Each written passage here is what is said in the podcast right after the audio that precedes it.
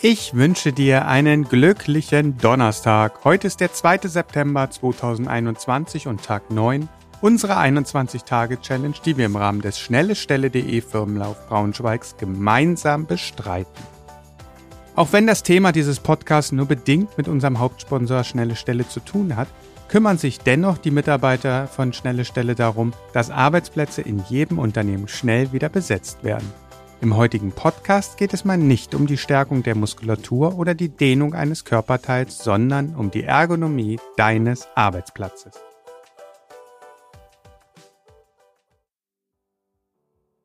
Sicherlich hat jeder von uns schon einmal mit der Ergonomie des Arbeitsplatzes zu tun gehabt, denn eigentlich sollte jeder Arbeitgeber das Thema auf dem Schirm haben und jeder Arbeitnehmer einen besonderen Fokus darauf legen. Deshalb möchte ich kurz auf die Definition der Begrifflichkeit eingehen. Der Begriff Ergonomie setzt sich zusammen aus dem Wort Ergon, was so viel bedeutet wie Arbeit oder Werk, und dem Wort Nomos, was mit Regel oder Gesetz übersetzt werden kann. Es geht also um die Gesetzmäßigkeit menschlicher Arbeit. Und vielleicht gibt es genau deshalb auch so viele Gesetze im Arbeitsrecht. Aber hören wir doch mal, was Johanna zu diesem Thema mitzuteilen hat. Hallo Johanna. Hallo. Gestern ging es ja viel ums Sitzen und die Folgen davon. Heute geht es um die Arbeitsplatzergonomie. Hast du dir die Übung schon angeschaut und hältst du dich an die Vorgaben? Also ich habe mir die Übung angeschaut und muss sagen, eigentlich mache ich das schon ganz gut, glaube ich. Aber ab und zu ertappe ich mich schon auch beim Krummsitzen. Vor allen Dingen, wenn ich irgendwie in den Bildschirm reinschauen möchte, gefühlt. Naja, ab und zu ist es schon erlaubt. Es ist ja schon mal gut, wenn du dein Fehlverhalten erkennst. Aber zu deiner Statistik, was hast du uns mitgebracht? Genau. Da bist du auch direkt wieder mein Proband und ich stelle dir eine Frage. Was glaubst du, ist Menschen wichtig an ihrem Büroarbeitsplatz? Also ich kann natürlich nicht sagen, was allen Menschen wichtig ist. Mir ist wichtig, dass ich Platz habe, dass ich einen ordentlichen Schreibtisch habe, einen guten Sessel und es sollte auch nicht zu dunkel sein. Ja, damit liegst du gar nicht so falsch. Also mit 23 Prozent möchten die Menschen einen hellen Arbeitsplatz haben. Ansonsten mit 16 Prozent sehr viel Ruhe und auf Platz drei ein modernes Umfeld. Bei dem modernen Umfeld ist aber vor allen Dingen die technische Ausstattung gefragt. Okay, vielleicht hätte ich ein bisschen länger überlegen sollen, denn auch die drei Punkte wären mir total wichtig. Was mir noch wichtig ist, sind die Pflanzen. Ich mag es, wenn es grün rundherum ist. Okay, dann solltest du auf alle Fälle deine 21 Minuten in der Natur heute verbringen. Mache ich. Bis morgen. Bis morgen.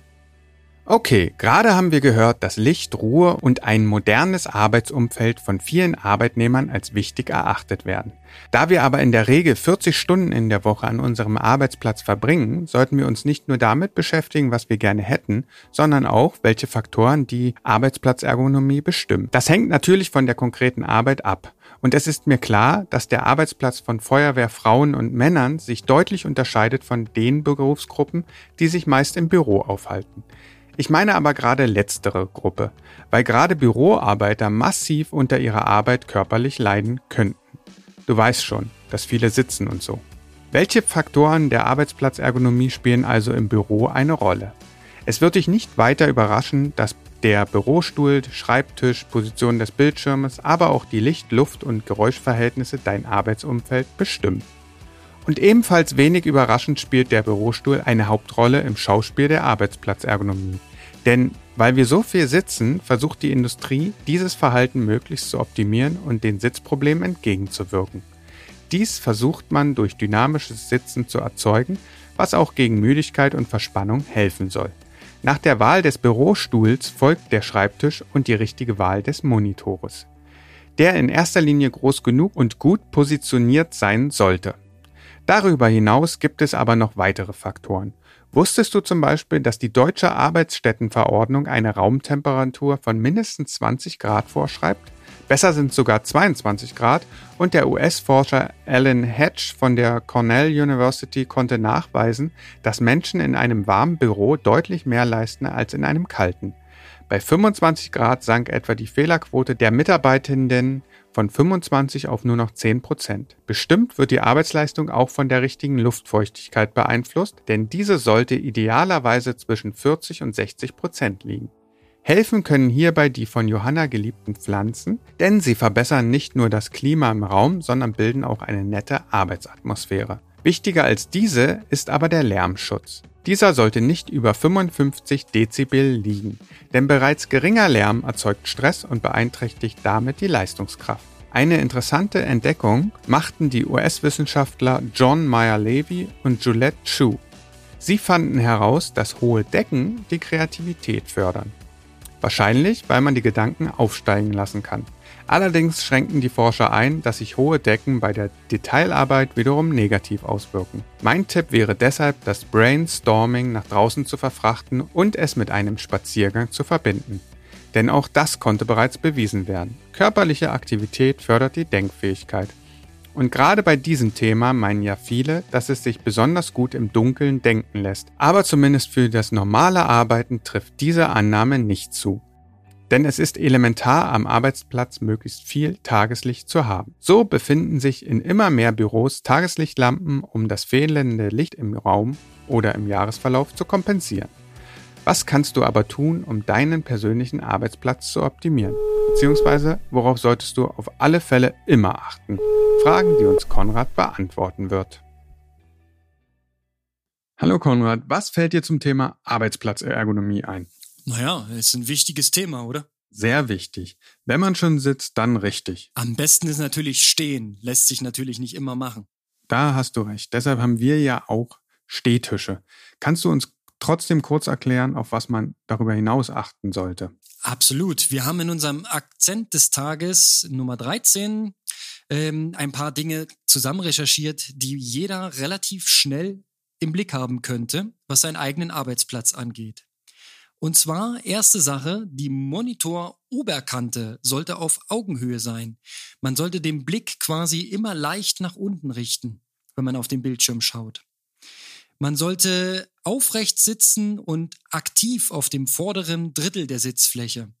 So lümmelt man quasi nicht im Sessel, sondern sitzt relativ stabil mit angespannten Muskeln. Und das wiederum ist dann sehr, sehr vorteilhaft und man fällt nicht so rein, sagt man.